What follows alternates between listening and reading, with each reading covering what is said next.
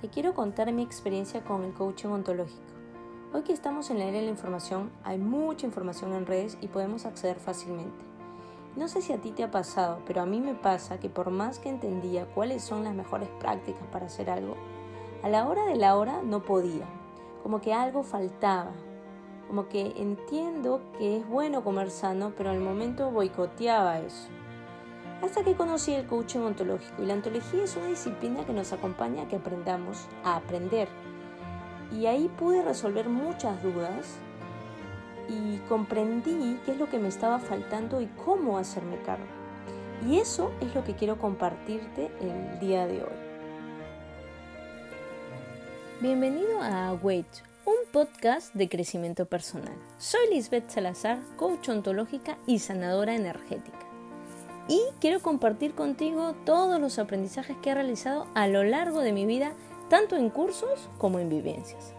Brindándote información, deseo acompañarte en este camino de autodescubrimiento y de despertar nuestra conciencia para lograr la vida que soñamos y que merecemos. Normalmente la educación se ha ceñido mucho a la parte racional, lógica. En el colegio, en la universidad, nos sentamos y escuchamos a un profesor y anotamos los conocimientos. Nos medían en los exámenes con cuánto hemos entendido.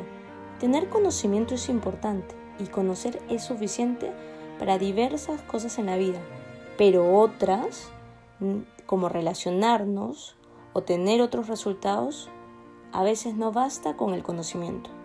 Por esto te quiero enseñar sobre el coaching ontológico, porque la ontología no toma en cuenta solo la parte racional, toma en cuenta en el aprendizaje el ámbito corporal y emocional.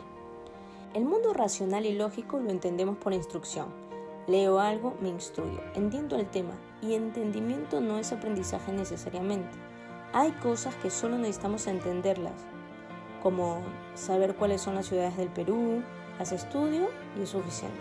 Pero por ejemplo, delegar, por más que entienda que sería bueno delegar en mi trabajo, no basta con entenderlo, porque puedo tener algunos bloqueos emocionales, como que no puedo confiar en los demás, entonces el poder hacer esta tarea de delegar no es tan sencillo como comprenderlo. Podemos tomar conciencia, pero aprender a hacerlo es más grande. Te cuento un poco del ámbito emocional en nuestro aprendizaje. Nosotros venimos al mundo con la capacidad emocional.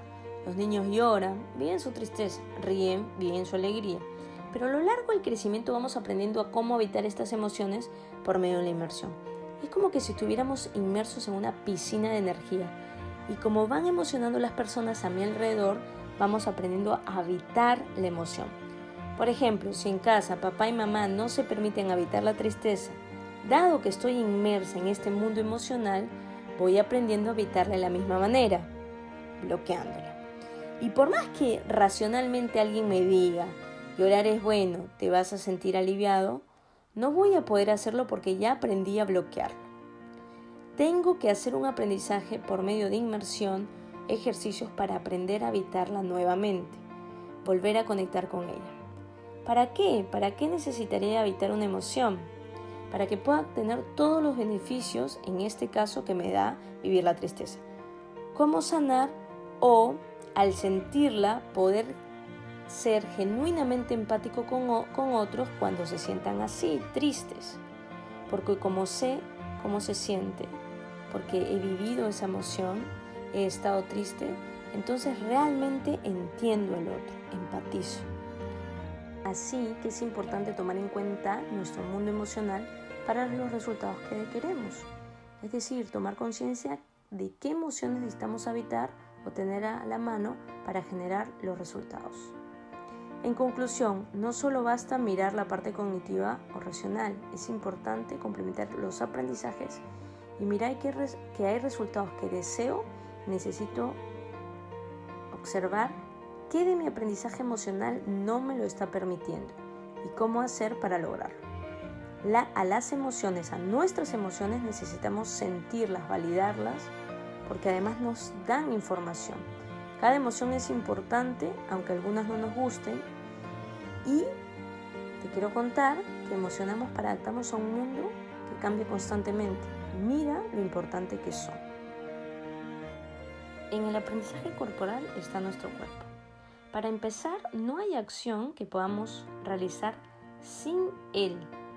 Entonces necesitamos incluirlo en, en, los aprendizajes.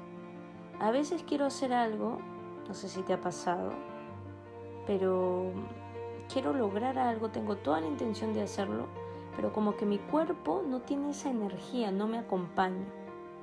Y es que cada acción que necesitamos hacer requiere de una energía corporal que a veces no le hemos aprendido. Necesitamos enfocarnos para poder hacerlo.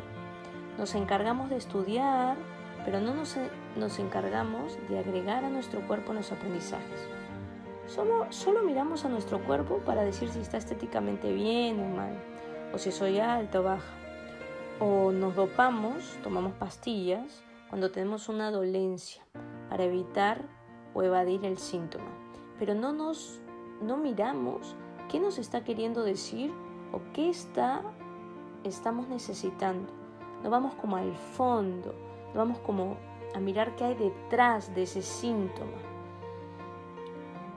Em, solo tratamos, solo tratamos a nuestro cuerpo de una manera superficial. No lo incluimos en los aprendizajes y necesitamos hacerlo. Necesitamos acompañar a nuestro cuerpo para poder lograr lo que queremos. Nuestro cuerpo aprende por repetición y modelaje.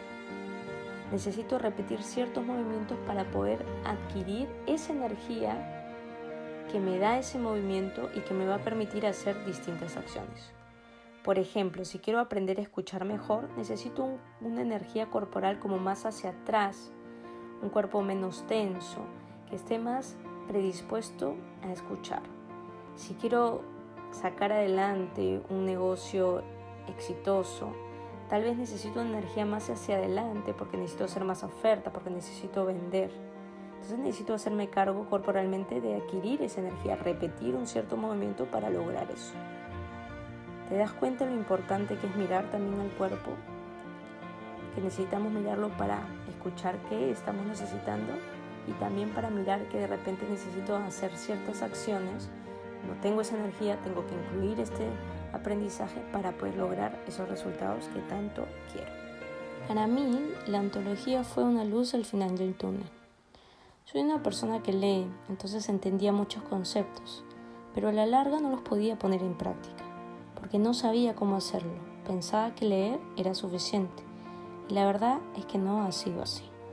Entonces entender que para cada acción necesito un aprendizaje corporal, emocional y racional y que cada uno se aprende de manera distinta fue importante para poder enfocarme en lograr mis metas.